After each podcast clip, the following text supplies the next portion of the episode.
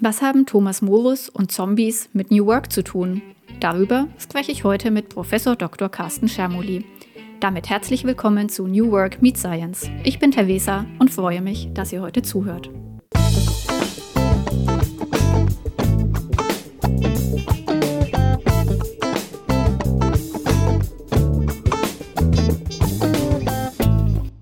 Professor Dr. Carsten Schermuli ist promovierter und habilitierter Psychologe und seit 2012 Professor für Wirtschaftspsychologie und Vizepräsident für Forschung und Transfer an der SRH Berlin University of Applied Sciences. Er wurde vom Personalmagazin zu einem der 40 führenden HR-Köpfe 2021 gewählt und publiziert seit vielen Jahren Forschungsartikel und Bücher im Bereich der Personal- und Organisationsentwicklung unter anderem zu Führung, Teamarbeit, Coaching und eben auch New Work. Neben der Leidenschaft für Psychologie ist Carsten Schermuli auch künstlerisch begabt. Er hat Malerei studiert und illustriert aktuell sein nächstes Buch direkt mal selbst. Abgesehen davon ist er eigentlich ein ganz normaler Typ. Er macht da Urlaub, wo andere Urlaub machen, geht da wandern, wo andere wandern gehen. Nur manchmal, wandert er eben durch die Welt von Stärkande und erkundet dort eine New Work-Utopie. Und über diese spreche ich heute mit ihm. Damit herzlich willkommen, Carsten. Schön, dass du da bist. Vielen Dank für die Einladung, liebe Theresa. Carsten, New Work Utopia. Zukunftsvision einer besseren Arbeitswelt. So heißt dein 2022 veröffentlichtes Buch. Du schreibst das Buch in Gedenken an Thomas Morus, der im frühen 16. Jahrhundert eine philosophische Abhandlung zur Insel Utopia veröffentlicht. Was hat diese Insel mit New Work zu tun und inwiefern hat Thomas Morus dich zu deinem Buch inspiriert? Das ist eine sehr, sehr gute Frage. Ähm, ich finde den Thomas Morris einfach eine ganz, ganz spannende äh, historische Figur, äh, der in einer sehr, mhm. sehr äh, aufregenden Zeit auch äh, gelebt hat. Wir sind da ähm, am Anfang des 16. Jahrhunderts, äh, da verändert sich ganz, ganz viel in der Gesellschaft. Ähm, die Reformation kommt dann nach und nach auf und hat dann äh, ihre Konsequenzen, also wo ein ganzes Weltbild verändert wird. Und mhm. wir reden heute so viel über die VUCA-Welt. Ich glaube, das war damals für viele äh, Menschen ganz, ganz viel VUCA. Ähm, mhm. Der Thomas Morus ist eine historische Person, der arbeitet für äh, den Heinrich VIII., das ist der, der seine Frauen so häufig geköpft hat, das ist der, der auch dann die Reformation bzw. Äh, die katholische Kirche äh, äh, dann abschafft in äh, Großbritannien. Dort ist er Lordkanzler und Diplomat, kriegt also ganz, ganz viel mit und schreibt dann mhm. abends ein utopisches Buch. Ja, also mhm. außerhalb seines normalen äh, ja, äh, Arbeitens als, als Lordkanzler oder auch als äh, Diplomat setzt er sich abends hin und erträumt sich eine, eine Welt, äh, führt also, das ist üblich bei Utopien, ein Gedankenexperiment durch. Was wäre denn, mhm. wenn? Ja, und mhm. das gehört zu einer Utopie auch immer dazu, ähm, dass er damit indirekt Kritik übt. Ja, und mhm. er übt indirekt Kritik ähm, an der Gesellschaftsform der, der Monarchie und ist selbst sozusagen ähm, ja, mittendrin äh, in dieser mhm. Monarchie und arbeitet ganz eng mit dem äh, König zusammen. Und das finde ich schon mal erstmal super spannend, ähm, diese Figur, diese Zeit, ähm, da sehe ich einige Ähnlichkeiten. Ähm, das mhm. äh, haben wir heute auch äh, in der VUCA-Welt durchaus drin, große Umbrüche. Ähm, das zweite ist, wenn man das Buch sich mal ein bisschen genauer anschaut, dann merkt man auf einmal, der Thomas Morris ist, glaube ich, der erste New Worker gewesen. Also er, mhm. er träumt sich da eine, eine Insel. Ähm, Utopia heißt nirgendwo, ja, also eine Insel mit Namen nirgendwo, ähm, wo ganz, ganz viele Besonderheiten da sind, die im absoluten Widerspruch auch stehen zur Gesellschaftsform, in der er lebt. In der er lebt, beispielsweise ist die Todesstrafe da abgeschafft. Ne? Es gibt auch die Religionsfreiheit äh, auf der Insel Utopia. Ähm, und dann macht er sich Gedanken über Arbeit.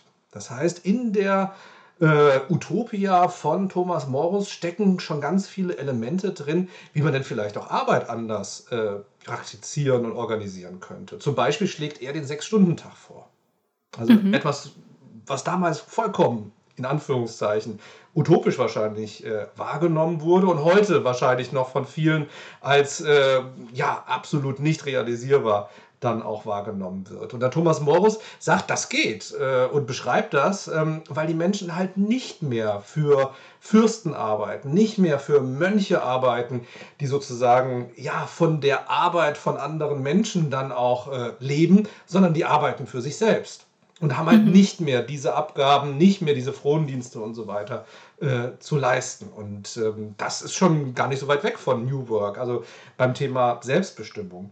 Der stellt sich das vor, dass Menschen auch gemeinsam in so einem kollektiven Sinnerlebnis arbeiten gehen. Das heißt, die Ernte wird nicht einfach vom Bauer isoliert irgendwie dann äh, ja, eingefahren, sondern die Menschen kommen aus den Städten auf die äh, äh, Ländereien raus und das ist so ein kollektives, gemeinsames Sinnerlebnis, dass man dann für die Gesellschaft die äh, Ernte einholt und gemeinsam arbeitet. Und dann gibt es das Allerverrückteste, es gibt äh, ProfessorInnen, die morgens eine Vorlesung halten für die normale Bevölkerung. Das heißt, also auch Kompetenzentwicklung, dass Menschen sich weiterbilden, ähm, gibt es in dieser Utopie. Ähm, und das finde ich auch faszinierend. Also die Idee, dass wirklich Gelehrte ja, Stoffe so runterbrechen, dass normale Menschen es verstehen und das als Angebot, ne? also so ein lebenslanges Lernen, das finde ich faszinierend. Und wenn man da reinschaut, sieht man auf einmal auch ganz, ganz viele Elemente, die, glaube ich, später der Friedhof Bergmann aufgenommen hat in seiner,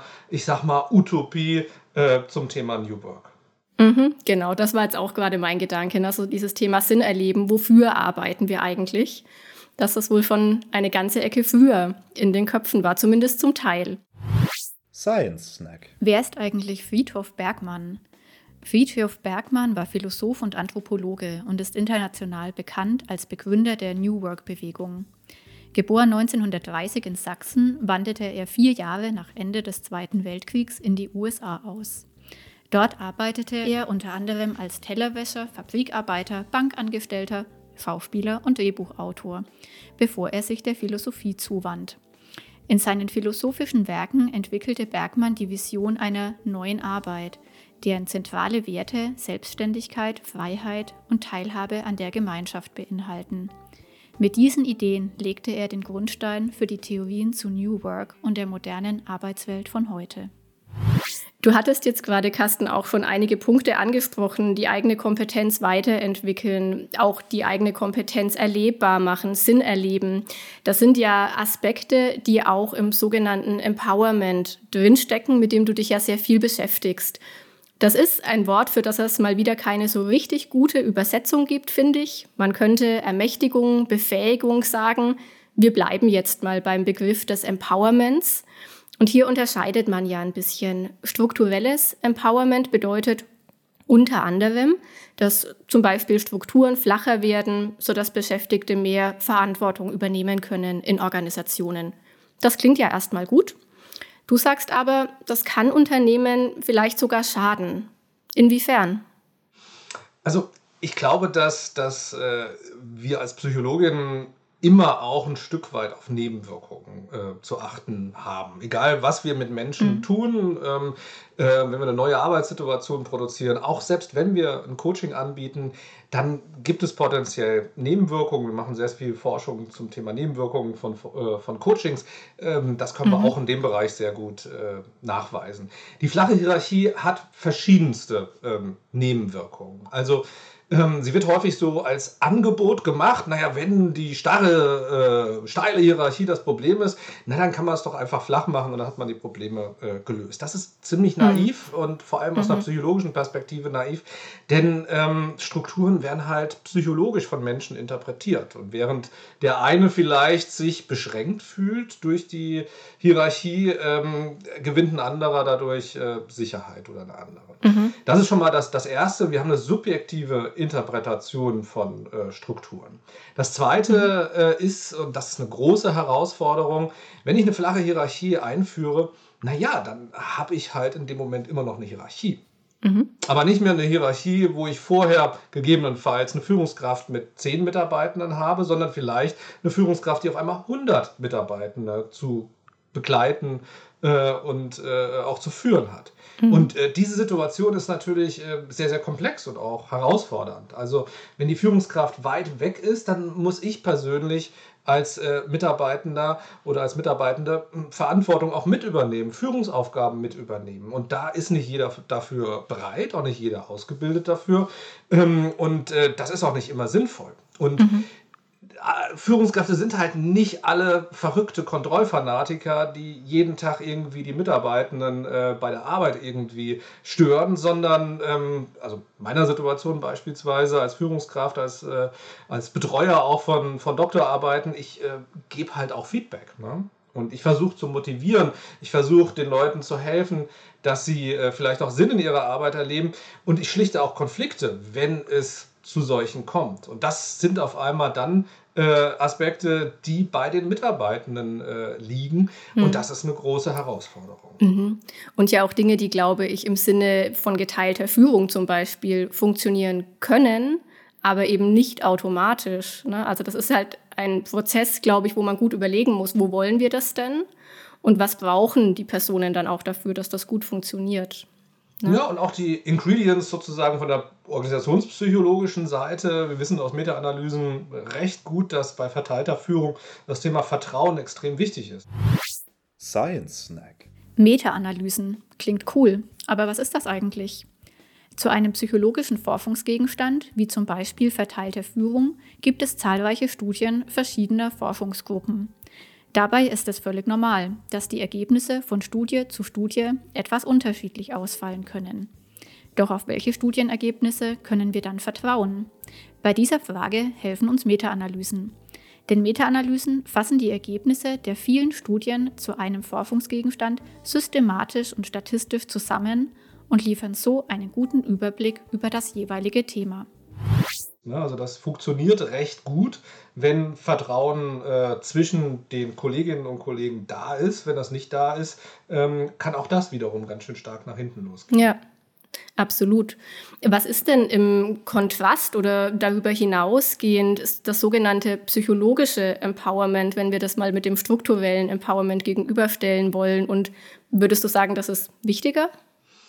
Es ist, glaube ich, eine Wechselwirkung zwischen strukturellem und psychologischem Empowerment. Äh, man verlagert nur ein bisschen, bisschen den Fokus beim Denken. Ähm, ich glaube, mhm. das ist ein wichtiger Punkt. Also man rückt nicht mehr die Strukturen und die, die, das Empowerment der Strukturen in den Fokus, sondern äh, das Empowerment der Menschen. Das heißt, die Menschen, die in diesen Strukturen zu arbeiten haben. Und was passiert in deren Köpfen und was muss passieren in der Umwelt, damit die sich dann auch empowered fühlen und dann sozusagen die positiven Konsequenzen daraus äh, resultieren.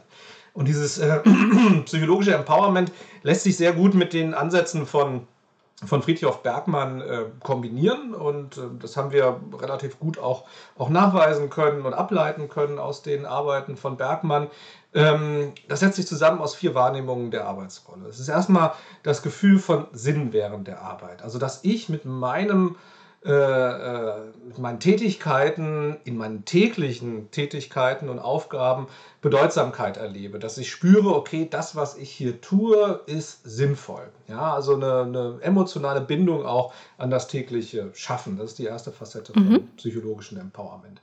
Die zweite Facette vom psychologischen Empowerment ist das Erleben von Selbstwirksamkeit, von Kompetenz, dass ich mich also als wirksam in meinen Tätigkeiten erlebe, dass ich als Professor mich kompetent fühle, wenn ich mich äh, vor die Studierenden stelle, als Beraterin oder Berater, dass ich äh, mich kompetent fühle in der Art und Weise, wie ich berate und zu was ich berate. Das ist mhm. die Kompetenzfacette. Dann gibt es die Selbstbestimmungsfacette, dass ich sozusagen mitentscheiden darf dabei, wie ich meinen Tagesablauf äh, organisiere, mit welchen Werkzeugen ich arbeite, wann ich was wie sozusagen mache. Und die letzte Facette, das ist das Gefühl von Einfluss, das Gefühl von Macht, dass ich also das Gefühl habe, ich kann hier wirklich auch das Operative mit ähm, ja, beeinflussen. Meine Tätigkeit hat einen Einfluss auf die Umwelt, wird wahrgenommen, hat wirklich Effekte in der Außenwelt. Ja, ich kann was bewirken mit meinem Tun.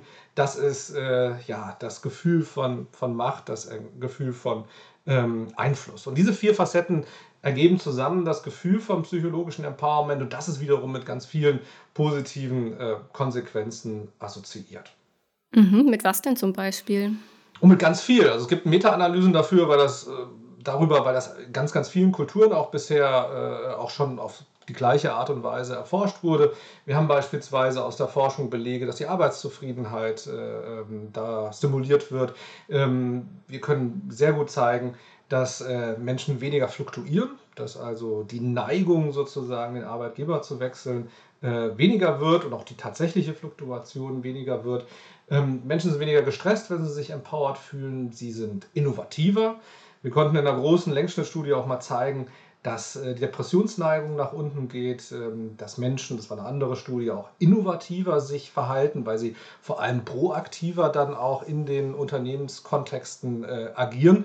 Und äh, in einer wirklich großen Studie mit, mit, mit über 1000 äh, äh, ja, äh, Menschen, die über 55 Jahre alt waren, konnten wir auch nachweisen, wenn man die über fünf Jahre begleitet, dass die Menschen tatsächlich auch erst später in Rente gehen, wenn sie sich empowered fühlen. Also ganz, ganz viele von diesen eigentlich New Work-Versprechungen, äh, die es da so gibt, was das alles für Effekte haben soll, kann man tatsächlich über psychologisches Empowerment auch äh, stimulieren.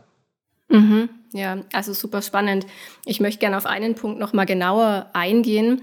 Du hattest gerade gesagt, Autonomie oder auch Selbstbestimmung ist etwas, was zum Konzept des psychologischen Empowerments gehört und was ja zum Beispiel auch in der Selbstbestimmungstheorie von DC und Ryan ein ganz zentrales menschliches Bedürfnis ist. Ne? Also selbst zu entscheiden, wie ich eine bestimmte Aufgabe erledige, vielleicht auch wann oder von wo aus ich arbeite. Das ist was, was wichtig für uns ist und was sich auch in den letzten Jahren an vielen Stellen zumindest hin zu mehr Autonomie verändert hat. Allerdings kann Autonomie auch negative Konsequenzen für uns haben. Wann ist das denn der Fall und was können Unternehmen, aber auch Einzelne tun, um diese potenziell negativen Auswirkungen von Autonomie zu vermeiden? Hm. Also, ähm, ich erzähle mal eine Geschichte ähm, aus mhm. meinem eigenen Leben dazu. ähm, ich gehöre noch zu der Generation, die zur Bundeswehr musste. Ja, ähm, und ich äh, war mal bei der Bundeswehr eine längere Zeit äh, krank ähm, und ich habe dort als Transportsoldat äh, gearbeitet äh, während meines Wehrdienstes. Mhm. Ähm, Transportsoldat bedeutet, man fährt mit dem LKW normalerweise von A nach B und dann danach wieder zurück. Mm, und jetzt war ich lange krank ähm, und musste dann auf ärztliche An Anweisung ähm, äh, Innendienst machen. Das heißt, ich durfte die Kaserne nicht verlassen. Was macht man mit einem ähm, Soldaten, mit einer Soldatin, die, hm, naja, nicht raus darf äh, und dann Transportsoldat ist? Schwierig. Dann hat der Kollege, der Unteroffizier, sich da Folgendes überlegt. Äh, der Schermuli geht in den Keller und reinigt dort Reifen. Hm. Okay. Spannend. Dann bin ich morgens in den Keller rein, habe Reifen, riesige LKW-Reifen, äh, den Tag über gereinigt und hatte perfekte Autonomie dabei. Mhm. Ja, also ich konnte wirklich machen und tun, was ich will. Da kam niemand irgendwie mal runter und hat geguckt, was ich da mache, sondern ich habe einfach diese Reifen äh, sauber gemacht. Ich konnte auch selbst bestimmen, welche Bürste ich nehme, wie ich da vorgehe. Ab und zu habe ich auch mal ein Schläfchen äh, gehalten zwischendurch. Und dann habe ich abends gesehen, was mit diesen Reifen passiert ist. Theresa, was glaubst du, was mit den Reifen passiert ist? Keine Ahnung, hat sie jemand wieder dreckig gemacht, damit du am Tag darauf was zu tun hattest? nee, sie haben sie weggeschmissen. Auch gut. Die kamen in, in, einem, Kon in einem Container. Wow. Und ähm, das Sinnerleben war also dann am nächsten Tag einfach bei Null. Mhm. Ne? Auch das Gefühl von Einfluss war bei absolut Null. Mhm. Und dadurch habe ich mich auch absolut nicht empowered gefühlt. Mhm. Und das ist ein gutes Beispiel, glaube ich, dafür, ähm, was häufig auch bei vielen New Work-Projekten schiefläuft. Man konzentriert sich auf die Selbstbestimmungs-, auf die Autonomiefacette und vergisst die anderen Facetten von Empowerment. Und wir führen ja jedes Jahr dieses New Work-Barometer durch. Das ist wirklich krass und wirklich erschreckend, wie stark die Fokussierung auf Selbstbestimmung ist in den Projekten und wie wenig sozusagen die anderen Facetten, also Einfluss, dass Menschen dann auch Macht bekommen, wenn sie selbstbestimmt arbeiten sollen, dass sie auch eine sinnvolle Arbeit bekommen in der Autonomie und dass sie sich auch kompetent fühlen innerhalb der Autonomie, dass also alle vier Facetten dann auch da sind, das wird halt häufig nicht berücksichtigt. Und dann haben wir auch ein Problem, mhm. wenn wir einfach nur auf Selbstbestimmung äh, irgendwie schauen. Ähm, und das ist auch, du hast die Theorie von Deci und Ryan äh, äh, erwähnt, auch in der gibt es halt mehrere Facetten, zum Beispiel die Kompetenzfacette.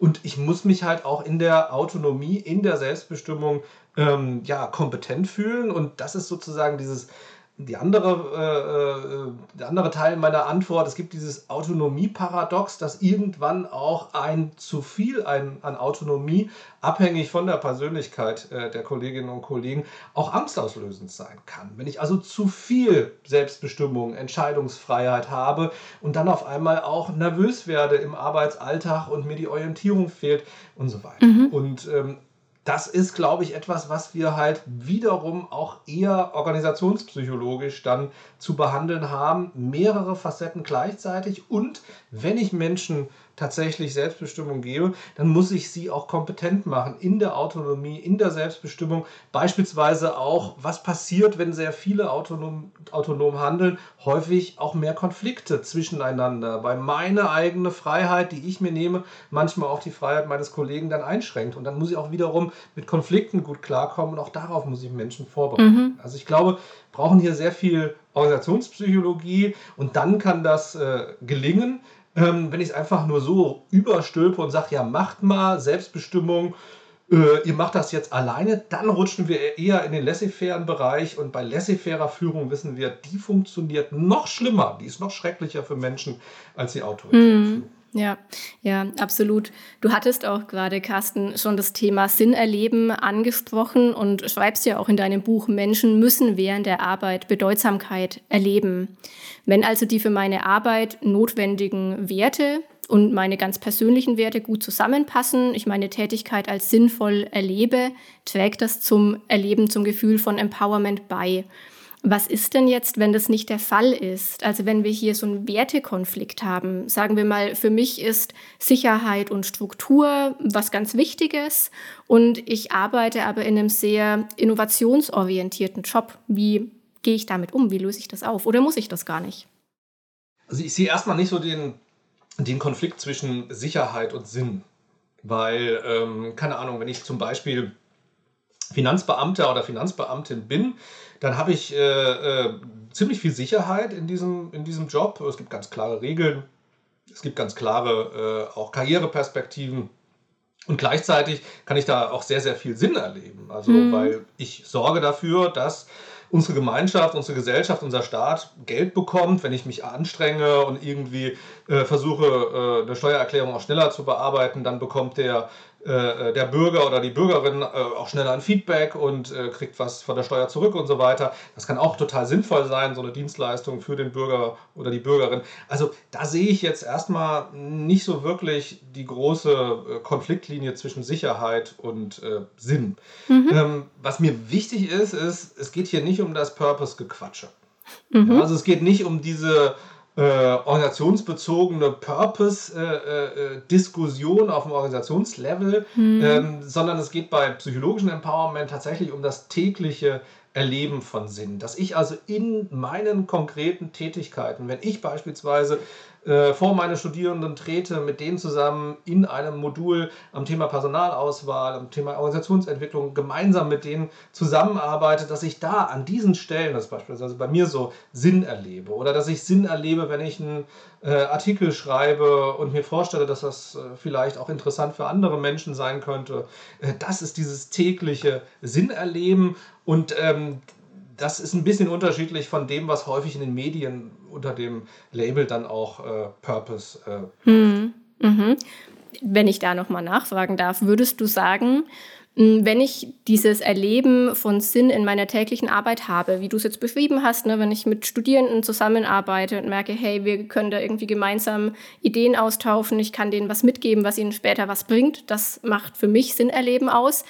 Und würdest du sagen, wenn man das hat, braucht man gar nicht diesen, diese Organisationsvision, den Purpose, wie auch immer wir es nennen möchten? Mhm. Also es gibt verschiedene, wie so eine Zwiebel, verschiedene Schichten und mhm. Ebenen von Sinn. Es gibt den Sinn für mich persönlich, es gibt äh, den Sinn, den vielleicht äh, äh meine Tätigkeit für die Organisation hat. Ähm, und dann gibt es vielleicht auch den Sinn, den ich sozusagen äh, sehe durch meine Tätigkeit für die komplette Gesellschaft. Also es ist ein relativ komplexes äh, psychologisches äh, Konstrukt, dieses Sinnerleben. Und wenn die verschiedenen ähm, Ebenen irgendwie äh, gegeben sind, äh, dann verstärkt sich und potenziert sich das äh, natürlich. Wenn ich ein Arzt bin, dann erlebe ich erstmal Sinn im täglichen Tun. Das ist auch irgendwie relevant äh, für andere und für den Patienten, aber auch fürs Krankenhaus, wenn ich da operiere und insgesamt auch für die Gesellschaft, dass die Menschen da auch äh, gesünder sind und mhm. äh, vielleicht langfristig weniger äh, Probleme dann auch haben. Ähm, das ist wunderbar, das potenziert sich gegenseitig. Ähm, und ich glaube, es ist, hilfreich, dass ein, äh, ein Arzt auch irgendwie das Krankenhaus an sich als eine sinnvolle ähm, ja, Institution mit einem vernünftigen Zweck auch wahrnimmt. Das erleichtert das, glaube ich, aber es ist jetzt nicht 100% und zwingend notwendig, dass ich für mein tägliches äh, äh, Tun immer exakt den Zweck der, der Organisation da äh, mit reinbaue. Ja? Mhm. Und ich glaube, so funktioniert auch häufig Sinn nicht, äh, äh, dass jetzt der der Kollege, äh, ähm, der für, für Daimler arbeitet, den ganzen Tag über den Zweck von, von Daimler nachdenkt, sondern der puzzelt vielleicht als Ingenieur an dieser einen Fragestellung und findet das total sinnvoll, an der weiterzuarbeiten und den Motor an der Stelle äh, zu optimieren. Ja, ja, absolut. Lass uns noch mal kurz auf einen Punkt eingehen, den wir gerade schon angesprochen hatten. Du hattest äh, passenderweise von äh, Steuerfachangestellten gesprochen und dem Thema Sicherheit. Wenn wir noch mal über Sicherheit und Struktur vielleicht auch nachdenken, darf oder muss es in New Work Utopia auch Regeln geben? Und wenn ja, welche? Mhm. Also die StaCanda-Innen, also das Unternehmen heißt StaCanda, die äh, äh, Kollegen dort sind die StaCanda-Innen, ähm, die, die, haben sich um etwas bemüht, was sich geregelte Freiheit äh, ja, nennt. Ähm, mhm. Ich glaube, dass New Work nicht äh, anarchisch funktioniert, sodass man sagt, jeder macht jetzt, was er will. Mhm. Ja, weil dann haben wir wirklich eine Situation, wo sich die, die Stärksten durchsetzen. Dann haben wir die Situation, der hat halt äh, die Ressourcen oder der hat vielleicht auch die, die Arbeitszeit, äh, weil er nicht irgendwie in die Kita muss und kann dann Dinge machen und bestimmen und so weiter und setzt sich dann durch, mhm. ähm, weil er oder sie die Stärkste äh, ist und die anderen äh, schauen dann in die Röhre. Das ist nicht so cool und ähm, ich glaube, dass äh, das langfristig auch nicht tragfähig ist. Mhm. Eine geregelte Freiheit bedeutet, in einer Freiheit gleichzeitig ähm, Regeln zu finden.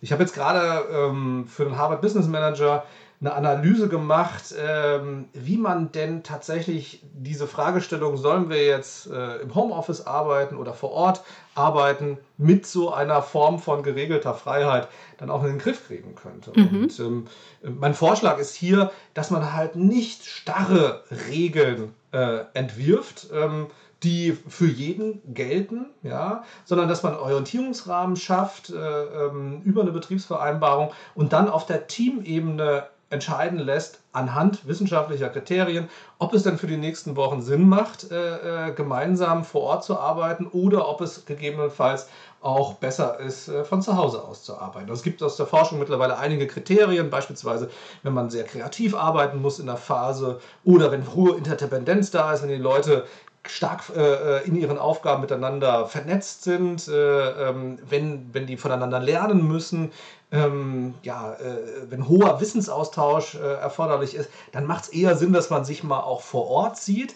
Ähm, dann gibt es aber auch Phasen, wo die Leute vielleicht auch stärker individuell arbeiten. Dann ist es günstiger, wenn man äh, zu Hause arbeitet. Mhm. Und diese geregelte Freiheit, dass Teams sozusagen immer wieder auch ja, darüber entscheiden, ähm, wie sie denn jetzt zusammenarbeiten und das nach, äh, das, dass das nach gewissen Kriterien und Regeln funktioniert, finde ich total vernünftig. Und ich glaube, das ist sehr, sehr hilfreich. Für mich ist das so ein bisschen das Bild der Leitplanken, also dass man in New Work Leitplanken einführt und dann tatsächlich im Notfall auch mal über die Leitplanke drüber kann. Ja, also mhm. wenn ein Unfall passiert ist, kann man auch über die Leitplanke drüber und man kann auch ja innerhalb der Leitplanken relativ frei auch sich bewegen. Ja, aber es gibt gewisse Regeln, äh, in äh, denen das geschehen kann und darf. Und ich glaube, diese geregelte Freiheit haben viele Unternehmen so noch nicht im Blick, weil es halt Arbeit macht. Es ist viel, viel einfacher, autoritär zu bestimmen, so wird es gemacht. Ja? Oder totale Selbstbestimmung zu lassen und zu sagen, jeder macht das jetzt mal, wie er will. Ja? Die Idee, geregelte Freiheit zu praktizieren, bedeutet halt in den Dialog zu gehen, zu kommunizieren, auszuhandeln, wie wollen wir das denn eigentlich äh, gemeinsam jetzt äh, ja, äh, organisieren. Und zu einer geregelten Freiheit bedeutet, äh, kommt auch dazu, dass man immer mal wieder neu über die Regeln nachdenkt. Also, dass man sich darüber Gedanken macht, auch, funktioniert die Regel eigentlich noch? Und da sind viele Unternehmen einfach nicht so gut drin. Und das machen die StakandaInnen auch anders. Die führen regelmäßige Bureaucracy-Buster durch, weil sie verstanden haben, dass häufig Regeln halt die Vergangenheit lösen und vor allem aus der Vergangenheit äh, äh, entstanden sind und dort halt irgendwelche Probleme gelöst haben und dass die immer mal wieder abgedatet werden müssen. Mhm. Und das gehört auch zu einer geregelten Freiheit dazu, dass man die Freiheit hat, auch seine Regeln immer mal wieder kritisch zu hinterfragen, zu verändern, zu optimieren, neue Regeln einzuführen, aber auch ein paar Regeln vielleicht auch wieder aus dem System rauszunehmen. Mhm. Wahrscheinlich ähnlich wie Killer Stupid Rule. Ne? Also wirklich ja. mal sich zu fragen, was machen wir hier eigentlich die ganze Zeit, was wir von ewig nicht mehr in Frage gestellt haben, was vielleicht totaler Blödsinn ist. Aber ich finde den Punkt ganz wichtig, den du machst, äh, auch wirklich zu sagen, das entscheidet man immer wieder neu. Also eben nicht, jetzt wenn wir beim Beispiel Homeoffice bleiben, zu sagen, so und so viele Tage zu Hause, so und so viele Tage im Büro. Denn das ist ja eines der Kennzeichen der VUCA-World. Ne? Es ändern ja. sich Dinge. Und wenn wir jetzt was entscheiden, ist es vielleicht in vier Wochen einfach nicht mehr die richtige Herangehensweise.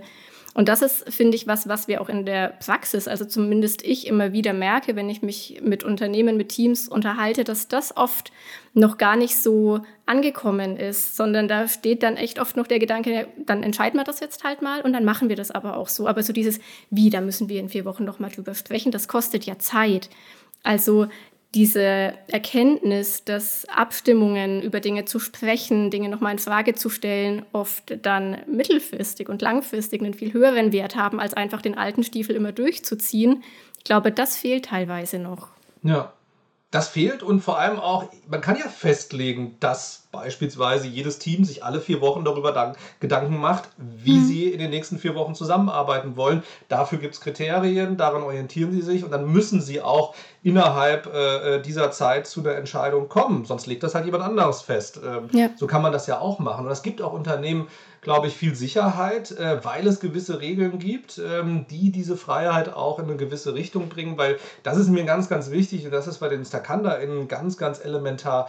Die nutzen nicht New Work zum Selbstzweck. Mhm. Also das ist nicht aus, naja, aus ideologischen Gründen oder weil es gerade irgendwie schick ist. Die nutzen New Work und auch die Praktiken in dem Bereich, um als Organisation erstens erfolgreich zu sein, innovativer, besser zu sein als andere aber auch um das psychologische Empowerment zu steigern. Das heißt, Effizienz und Humanisierung ist bei denen äh, wirklich mitgedacht beim Thema New Work, aber nicht nur die Humanisierung und nicht nur, oh, es soll irgendwie jeder glücklich sein, sondern wirklich beides miteinander äh, zu verknüpfen, ist denen sehr wichtig. Und da passt dieses Konzept der geregelten Freiheit gut. Und das kann man in ganz, ganz viele auch andere äh, Bereiche übertragen, dass man immer wieder sich die Frage stellt, okay, wir geben hier jetzt Freiheit, welche Leitplanken brauchen wir aber und wie schaffen wir es auch, dass die ja, Instanz, also das Team oder wer auch immer, die Abteilung, ja, entscheidet, die am besten auch entscheidungsfähig ist, weil sie am besten sich auskennt mit der Arbeitssituation oder mit den Prozessen oder auch mit den Kunden, denn das sollte man mhm. beim Thema New Work auch nicht vergessen. Also es geht nicht nicht nur darum, sich mit sich selbst zu beschäftigen, sondern dass man wirklich auch mit der Organisation andere überzeugt, zum Beispiel Kunden, dass sie äh, ja, das gut finden, was man da tut. Mhm.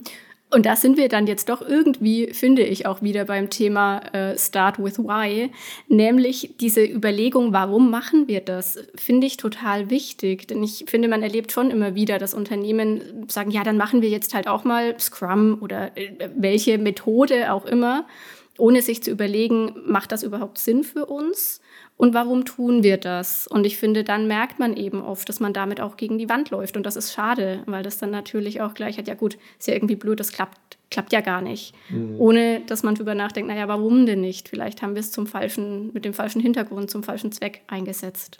Ja, und vor allem mit, der, mit dem falschen Ansatz. Man sollte New Work nicht aus einer Praktik heraus äh, irgendwie genau. einführen und einfach sagen, oh Mensch, die, die Ingen, die machen ja schon so lange agile Projektarbeit, dann machen wir das jetzt mal auch, weil die anderen mhm. das tun. Und dann fängt man vorne mit einer Methode an, äh, die gegebenenfalls überhaupt nicht äh, äh, zur Zukunft des Unternehmens oder auch zu den Herausforderungen der Zukunft passt. Und das geht halt häufig äh, mhm. schief. Und ähm, ja, das ist aber einfach, weil der grundsätzliche Ansatz und das Vorgehen nicht ganz so geschickt mhm. gewählt war.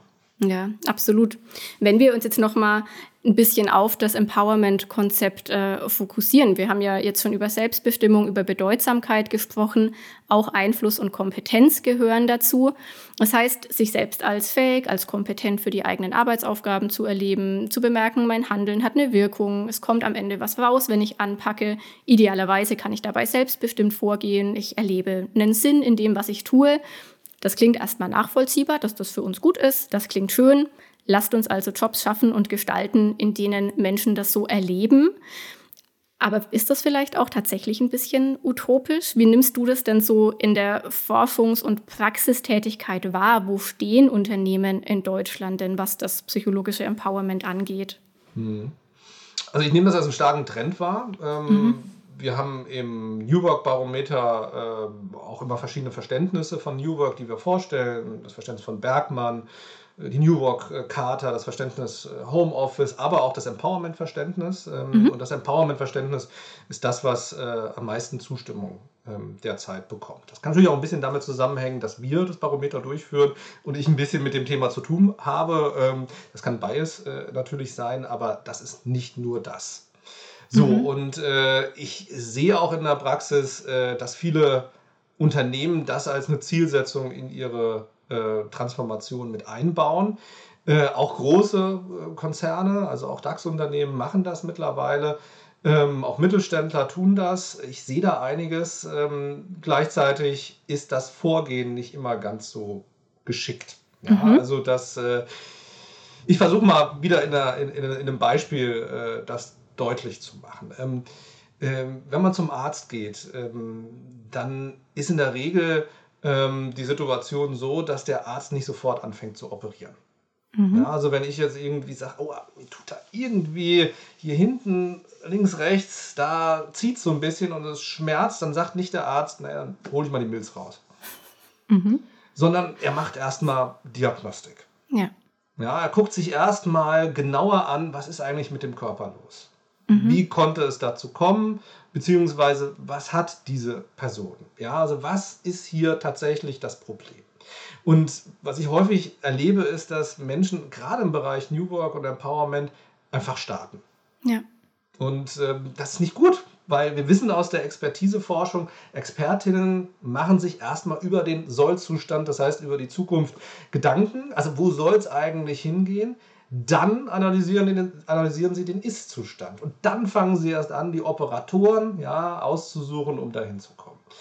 Und beides wird total äh, ignoriert momentan noch in der Wirtschaft. Ja? Also da sind wir mhm. wirklich auf einem Niveau, was einfach nicht gut ist systematisch in der Organisationsentwicklung. Es wird nicht wirklich ein Ziel vorher äh, und eine Vision entwickelt und es wird ohne Analyse des Ist-Zustands losgelegt. Und mhm. das könnte man ganz anders machen. Ne? Also psychologisches Empowerment ist messbar. Man kann also tatsächlich äh, mit Fragebögen, die überall auf der Welt eingesetzt werden, die es in allen Sprachen fast gibt, kann man das Erleben von Empowerment messen. Normorientiert. Wir haben das in Deutschland gemacht, dass wir den, den Fragebogen normiert haben. Wir haben Zehntausende von Datenpunkten und können mhm. ganz genau dann auch einschätzen im Vergleich zu vielen Tausenden anderen äh, äh, Menschen, wie empowered sind eigentlich die Kolleginnen und Kollegen in deiner Organisation, welche der Facetten ist hoch ausgeprägt, welche ist niedrig ausgeprägt im Vergleich zu anderen Organisationen. Und wir können das halt auch auf verschiedenen Ebenen tun. Das heißt, wir können auch auf dem Teamlevel schauen, wie empowered fühlen sich die Teams und insgesamt, wie empowered sind eigentlich die Werte in den vier Dimensionen innerhalb deiner Kultur, innerhalb deines Unternehmens. Mhm. Und wenn ich das gemacht habe, dann kann ich auch gezielter dann anfangen, mit Transformation. Dann gibt es mhm. vielleicht auch Kolleginnen und Kollegen, wo man erstmal sagt, okay, das ist jetzt nicht unsere Schwerpunktsetzung, weil die haben schon relativ viel Empowerment. Aber da gibt es halt Gruppen, die haben sehr wenig. Und da kümmern wir uns als allererstes äh, drum. Da gehen wir erstmal in den Dialog mit den Kolleginnen und Kollegen. Ein Beispiel, wir haben das mal in einem großen Industrieunternehmen ge gemacht. Da gab es die wildesten Vorstellungen aus der Führungsmannschaft, vor allem vom vom CEO, wer denn hier mehr oder weniger empowered ist. Mhm. Und niemand hat an, an, an die Nachtschicht tatsächlich gedacht. Und man konnte den Daten halt sehr gut zeigen, dass hat die Kolleginnen und Kollegen, die dann nachts alleine waren, wenig Kompetenz erlebt haben, sich wenig äh, selbstbestimmt gefühlt haben, wenig einflussreich und wenig Sinn erlebt haben in ihrer Arbeit. Und dann war es die Aufgabe, dann nach dieser ersten Diagnostikphase in die zweite Diagnostikphase zu gehen, dann ins Gespräch zu kommen, in den Dialog mit diesen Kolleginnen und Kollegen, die nachts arbeiten. Was ist denn da los? Also was funktioniert denn nicht? Was fehlt denn, äh, damit ihr euch empowered fühlen kann? Und dann kann man mhm. beispielsweise dann identifizieren, okay, die Übergaben funktionieren nicht gut. Ja, wir fühlen uns nachts einfach nicht kompetent weil die so schnell abgehauen sind und uns nicht gesagt haben, dass es da rappelt in der Maschine und dass es da ein Problem gibt. Und so kann man dann systematisch ja, an den Themen arbeiten und ich bin wirklich über, überrascht, dass Unternehmen in ganz anderen Bereichen das schaffen, systematisch vorzugehen mhm. und sich wie Expertinnen dann auch zu verhalten, die erstmal den Ist-Zustand sich genauer angucken und dann erst anfangen äh, zu arbeiten. Aber im Personalbereich passiert das nicht. Da geht es immer um machen, machen, machen und das finde ich ganz schrecklich wenn man einfach macht.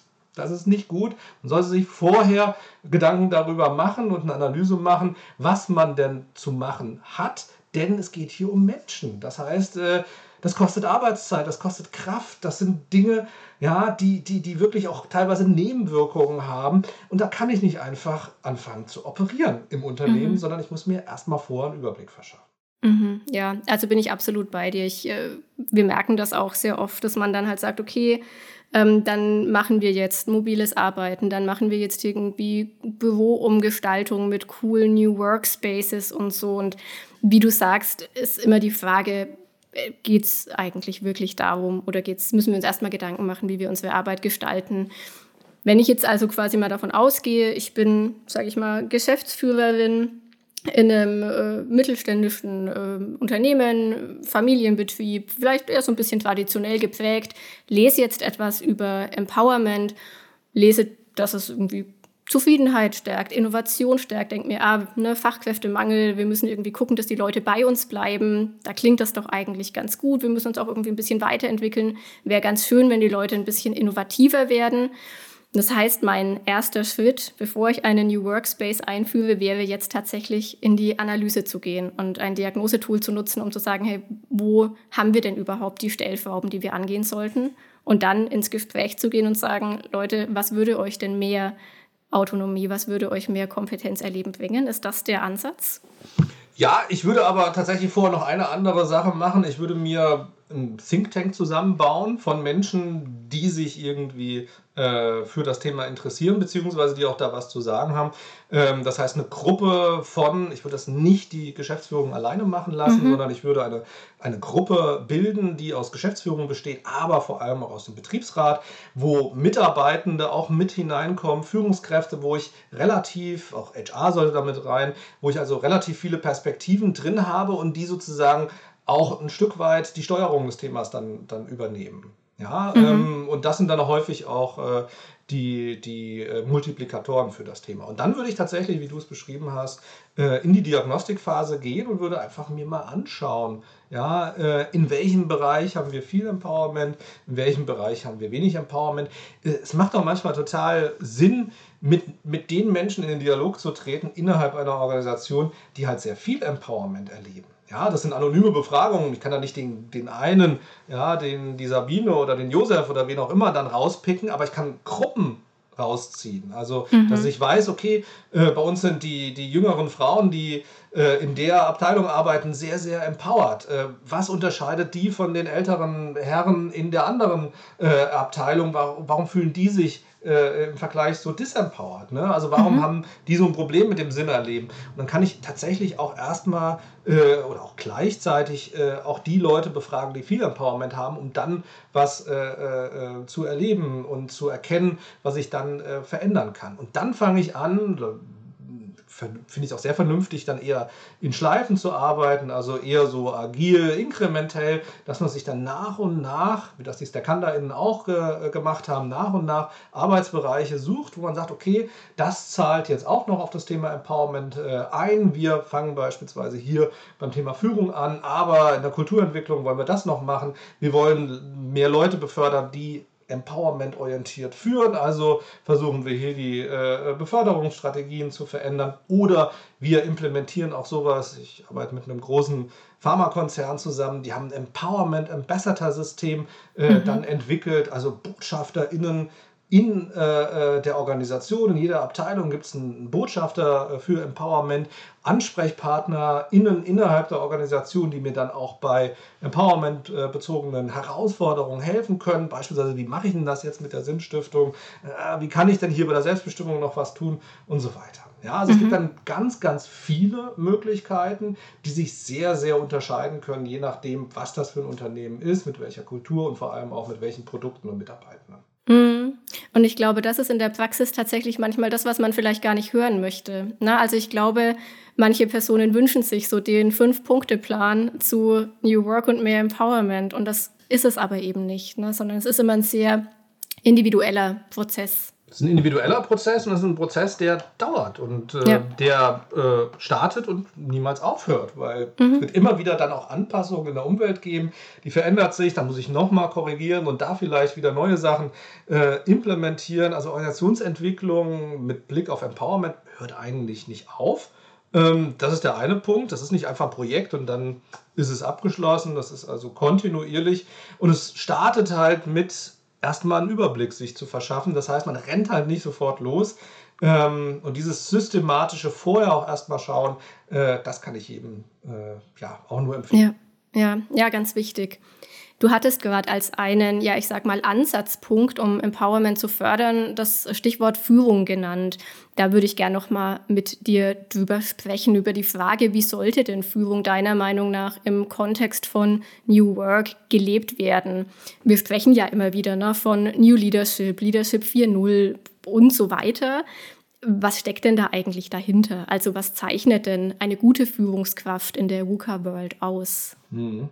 Also das kann ich jetzt nur aus der, oder erstmal nur aus der Forschungsperspektive äh, beantworten, weil da gibt es einfach so viel äh, Material, ähm, da möchte ich erstmal draus zitieren. Also mhm. es gibt eigentlich äh, aus einer Forschungsperspektive, ähm, das setzen noch eine, einige Unternehmen so systematisch um, drei Perspektiven, um beispielsweise jetzt auch Empowerment äh, zu fördern.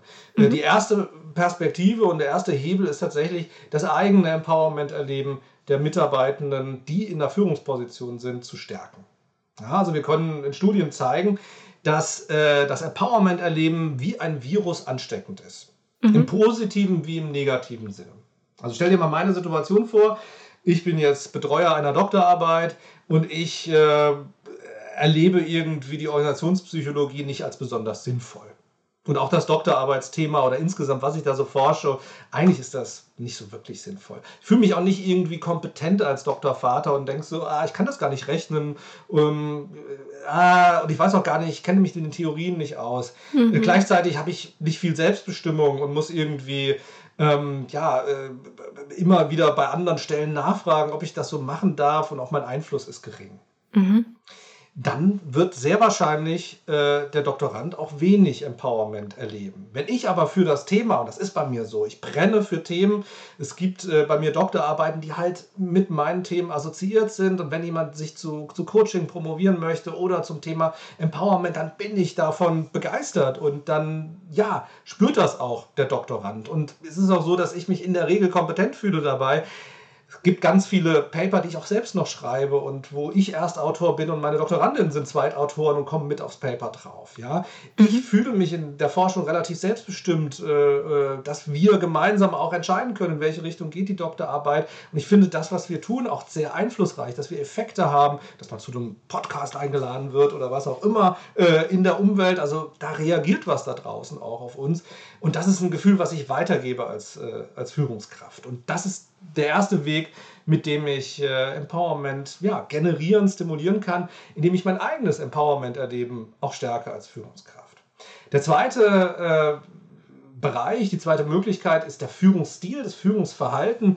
Wir haben gerade eine Meta-Analyse veröffentlicht, wo wir verschiedenste Führungsstile, also ich glaube 600 Studien oder so, haben wir durchgearbeitet und haben dann heruntergebrochen, welche Führungsstile haben denn eigentlich einen Effekt auf das Erleben von Empowerment. Das ist jetzt keine große Rocket Science, aber die empowerment-orientierte Führung hatte den stärksten Effekt. Ne? Also wenn tatsächlich Führungskräfte Verantwortung übertragen, wenn sie partizipieren lassen, wenn sie als Sinnstifter auftreten, wenn sie die äh, Kompetenzentwicklung der Mitarbeitenden ernst nehmen, wenn sie auch Vorbildverhalten zeigen. Ja, es gibt also gewisse Dimensionen dieses empowerment-orientierten Führungsstils. Also wenn sie sich so verhalten, dann hat das Effekte auf das psychologische Empowerment. Das hat auch nichts mit Charisma oder Persönlichkeit äh, zu tun. Das sind wirklich konkrete Verhaltensweisen, die man auch äh, erlernen kann auch wiederum keine, keine Rocket Science. Äh, ja, äh, das kann man wirklich erlernen und da kann man auch tatsächlich was dran tun. Das ist der zweite Weg.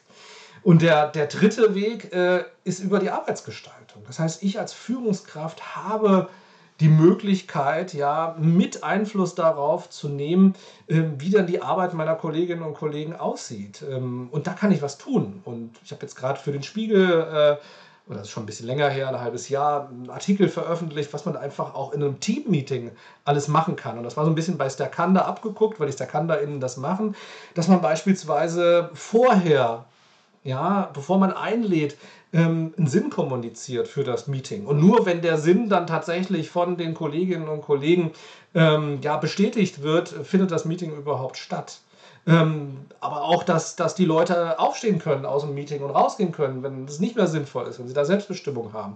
Dass nicht die Führungskraft am Anfang ihre Meinung kundtut und dann eigentlich das Meeting sinnlos wird, weil sowieso dann jeder sich an der Meinung der Führungskraft orientiert. Also man kann ganz, ganz viele Sachen machen und das versuche ich dann auch immer in in Trainings oder auch in einem Coaching mal, wenn ich mit Geschäftsführern dann zu tun habe und mit Vorständen, denen auch deutlich zu machen, das ist nicht einfach vom Himmel fallend, sondern ihr könnt konkret auch im Arbeitsgestaltungsbereich, auch über die Art und Weise, wie Regeln dann auch äh, gelebt und praktiziert werden, auch direkt Einfluss nehmen auf das Erleben von Empowerment. Und diese drei Wege gibt es es. Dann gibt, kommt natürlich noch die Kultur da, dazu, in welcher Kultur das stattfindet. Da kann man auch noch was äh, äh, dran machen. Aber diese drei Wege sind äh, in einer klassischen Organisation möglich. Jetzt ist es bei Stakande so, dass die nicht klassisch sind, sondern die mhm. haben ein ganz anderes Prinzip gefunden.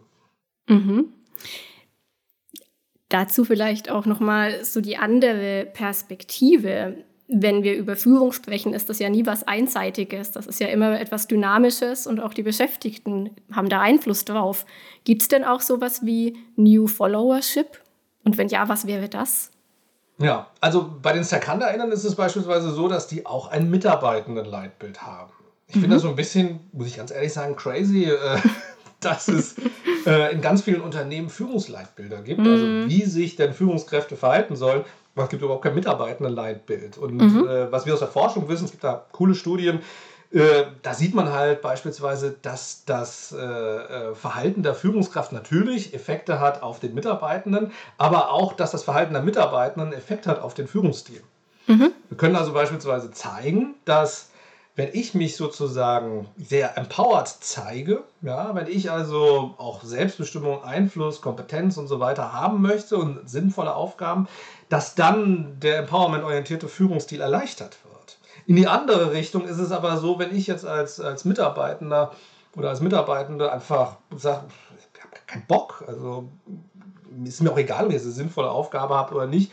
Ich sitze jetzt hier einfach meine acht Stunden ab und äh, ach, lass mir das, äh, entscheide du für mich. Äh, ja, also wenn ich sozusagen wenig Empowerment zeige, dann werde ich auch auf einmal anders geführt. Das heißt, die Führungskräfte werden dann auch gezwungen in eine eher transaktionale, manchmal sogar auch autoritäre, autoritäre Führung, weil auf der anderen Seite beim Mitarbeitenden halt die, die, die, die Empowerment-Aspekte halt anders ausgeprägt sind. Und diese Wechselwirkung, die wird häufig in den Unternehmen nicht berücksichtigt, dass Führung eine Co-Kreation ist, also dass zwei Seiten einen Beitrag leisten, damit das dann auch tatsächlich gut und erfolgreich stattfinden kann. Und bei den SerkanderInnen ist es beispielsweise so, die haben auch ein Mitarbeitendenleitbild. Ja? Also die sechs Dimensionen der empowerment-orientierten Führung mit dem Führungsleitbild, was dahinter äh, steht, werden dann auch gespiegelt auf der Seite der Mitarbeitenden. Also beim Thema beispielsweise Sinnstiftung, wie kann ich denn meiner Führungskraft auch helfen, dass die meine Aufgaben als sinnvoll erlebt oder Partizipation in die andere Richtung, dass ich frühzeitig meinen meinen äh, Chef oder die, die Führungskraft, richtige Chefs haben die nicht, die StakandaInnen, das ist ein bisschen anders organisiert, aber dass ich äh, äh, die Kolleginnen und Kollegen, die in der Führungsverantwortung drin sind, auch frühzeitig äh, informiere und sie teilhaben lasse an meinen Entscheidungen und Gedanken, was ich da gerade tue, dass ich mich individual berücksichtigend auch für meinen Chef interessiere, für meine Chefin interessiere. Also ja, das ist schon mhm. in beide Richtungen möglich und notwendig, wenn Führung funktionieren soll. Mhm. Du meintest jetzt gerade, Carsten, ja, so wichtige Chefs haben die gar nicht. Und ich glaube, manchmal auch gar keine, oder? Ich ähm, ja. meine, Führung on Demand gelesen zu haben. Was hat es denn damit auf sich? Genau, die praktizieren Leadership on Demand. Ähm, wieder so ein Paradox, äh, was mhm. ich irgendwie mir nicht so 100% erklären konnte, warum es das bisher noch nicht gibt, ähm, mhm. ist für mich, dass immer und grundsätzlich in den meisten Organisationen man einen Chef haben muss. Mhm. Ähm, keine Ahnung, zwei, drei Leute, das habe ich im öffentlichen Dienst schon erlebt, äh, sind irgendwie in so einer Gruppe zusammen und da muss einer von den, von den drei Leuten dann zum Chef ernannt werden.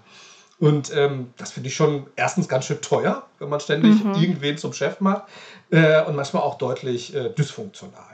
Und was die StakandaInnen gemacht haben, sie haben erstmal versucht, mit gewählten Führungskräften zurechtzukommen und haben dann gemerkt, das klappt nicht. Ja, also das führt, führt zu ganz viel Politik, Mikropolitik, äh, funktioniert nicht und haben sich dann auf ein System geeinigt, äh, was sich Leadership on Demand äh, dann auch nennt.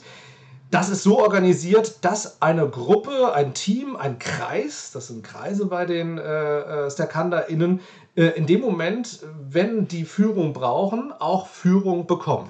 Ja, und das ist so etwa 85 Prozent der, äh, der Kreise, die werden auch geführt, aber nur dann, wenn sie auch geführt werden wollen. Das heißt, äh, es gibt auch Situationen oder Phasen in der Projektarbeit oder auch Phasen äh, in der, in der standardgemäßen Arbeit, wo Teams auch sagen können, wir brauchen jetzt gar keine Führung. Ja, wir sind jetzt hier zu dritt. Was soll das der eine jetzt den anderen irgendwie führen? Wir klappen, wir, wir, wir, wir, wir schaffen das auch äh, alleine und dann müssen die sozusagen äh, auch nicht geführt werden. Wenn die aber sagen, sie möchten geführt werden, beispielsweise auch jetzt kommt die und die Phase, wir wachsen als Team, wir hätten jetzt gerne eine Führungskraft, dann stellt das Unternehmen drei Führungskräfte vor, dann dürfen die auswählen, von wem sie geführt werden und dann einigen die sich in einer geregelten Freiheit darauf, auf eine gewisse Zeit dann zusammenzuarbeiten, sich führen zu lassen und danach wird neu entschieden, ob in der nächsten Phase Führung wieder notwendig ist oder ob das Team dann auch äh, ja, flexibel alleine äh, wieder besser zurechtkommt. Mhm. Ja, sehr spannendes Konzept. Und auch da wieder, glaube ich, genau dieser Punkt, ne, man muss halt in den Dialog gehen und viele Dinge ausdiskutieren und dann kann es aber sehr gut klappen. Sehr ja, spannend. und die StackhandlerInnen machen das schon relativ lange und haben dadurch mhm. auch eine, eine gewisse Expertise, äh, nicht mhm. nur beim mhm. Thema Dialog, sondern auch bei diesen Konzepten entwickelt, sodass sie halt nicht jedes Mal auch neu anfangen müssen, sondern ja. dass sie das auch äh, ja, in der DNA auch nach und nach drin haben, dass mhm. das dazugehört.